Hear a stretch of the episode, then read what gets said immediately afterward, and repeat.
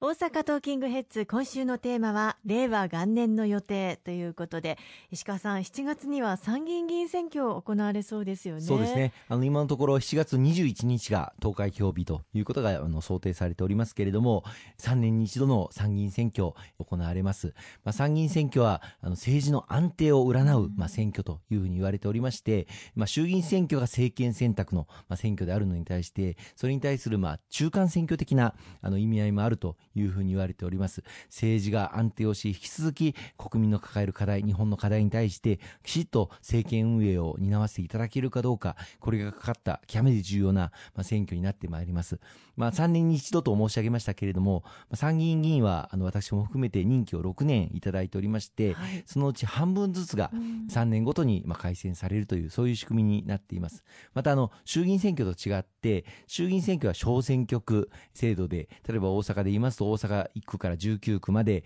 大阪の中に19の、まあ、小選挙区が設けられて、それぞれ1人ずつ選出されますけれども、参議院選挙は、選挙区は都道府県単位が、まあ、ベースになっていますので、大阪では大阪府、どこでも候補者を選んでいただく、そういった大阪府の選挙区、そしてお隣兵庫県では兵庫県どこでも候補者を選んでいただく兵庫県選挙区、まあ、そういった形で都道府県単位がベースになっています。私も公明党は、あの昨年の7月にすでにこの参議院選挙の公認候補発表させていただいておりまして、大阪選挙区には元財務大臣政務官の杉久武さん、以前この番組にも、はい、あのゲストとして来ていただいたことがあります。また、あの、隣兵庫県には新人で私の外務省時代の後輩でもあります、高橋光夫さん、初挑戦でありますけれども、この二人が、まあ、選挙区としては挑戦をさせていただく予定です。また、全国比例区、参議院選挙はお一人2票お持ちでして、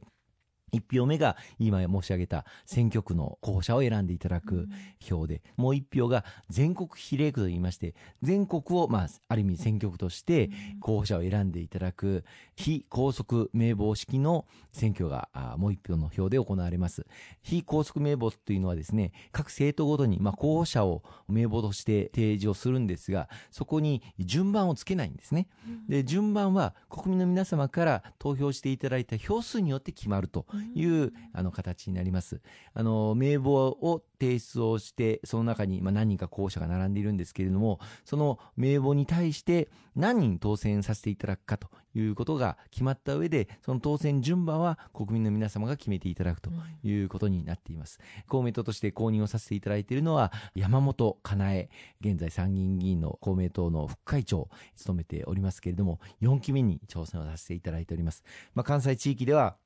今申し上げましたこの大阪選挙区の杉久武、そして兵庫選挙区の高橋光雄、そして全国比例区の山本かなえ、この3名が公認されておりまして、力を合わせて取り組んでまいりたいというふうに決意をしています。先週は地方選挙のお話ということで小さな声を聞くということをお話ししましたがそういった声を国にちゃんと届けられる人というのが必要ですよね。全くおっしゃる通りでして、まあ、国政選挙というのは、まあ、先ほど申し上げましたような政治の安定を図ることができるのかどうかということを占う大変重要な選挙なんですが合わせて地域の声もちゃんと国政に届けれるそういう人を選んでいただくということが重要だと思います。そういう意味で地方議員と連携ができる、そういう国会議員をどれだけ生み出せるかが地域密着型の政治を国政としても実現できるかということにかかってくると思うんですよね。今、日本の抱える課題、少子高齢化、人口減少、地方の過疎化、あるいはま大きな課題として働き方改革を進めていかなければならない。女性の活躍をさらに推進をしていく必要がある。まあ、こうした国政上の課題っていうのが様々あるんですけれども、こうした国政上の課題、えー、一つ一つ現場がどうなっているのかということを実感をこもって、そして現場の課題もきちんと認識した上で取り組める国会議員を生んでいくということが非常に大事だというふうに思っています。また、あの、国政ではそれ以外にも災害対応、防災減災の対策、これも力を入れて進めておりますけれども、具体的にじゃあ、災害対応、防災減災対策で獲得した予算をそれぞれの地域でどのように実施をしていくのか、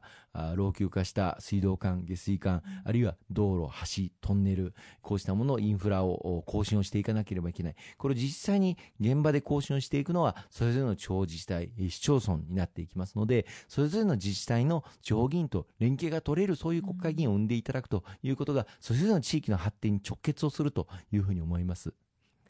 そして10月には消費税率が10%に引き上げられる予定になっています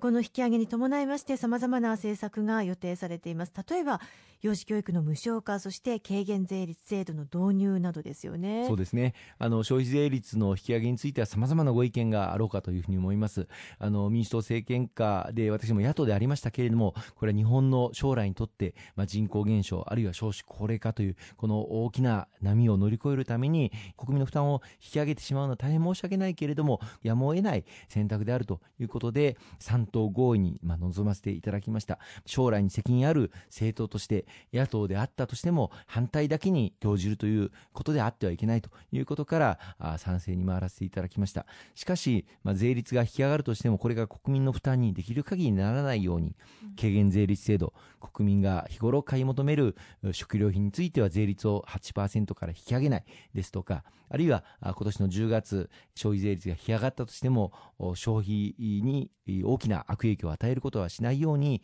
10月以降に買い物をした方がお得になるそういった施策を数多く盛り込ませていただいております、まあ、住宅や自動車もそうですしあるいはプレミアム付き商品券、これを10月から発行して使っていただく、2万円で2万5千円分の買い物ができる、そういった商品券も発行いたします。また10月以降、キャッシュレスで買い物をしていただくと、2%、5%といったポイントが還元をされるという、大変お得な制度も導入をされますので、実は10月以降にこうした形で買い物していただいた方がお得になりますので、消費税率が引き上がる前に買い物した方がいいという駆け込み需要が起こらないような施策をさせていただいているということをどうかご理解をいただきたいと思います。ありがとうございます。今週もたくさんのお話をいただきましてありがとうございました。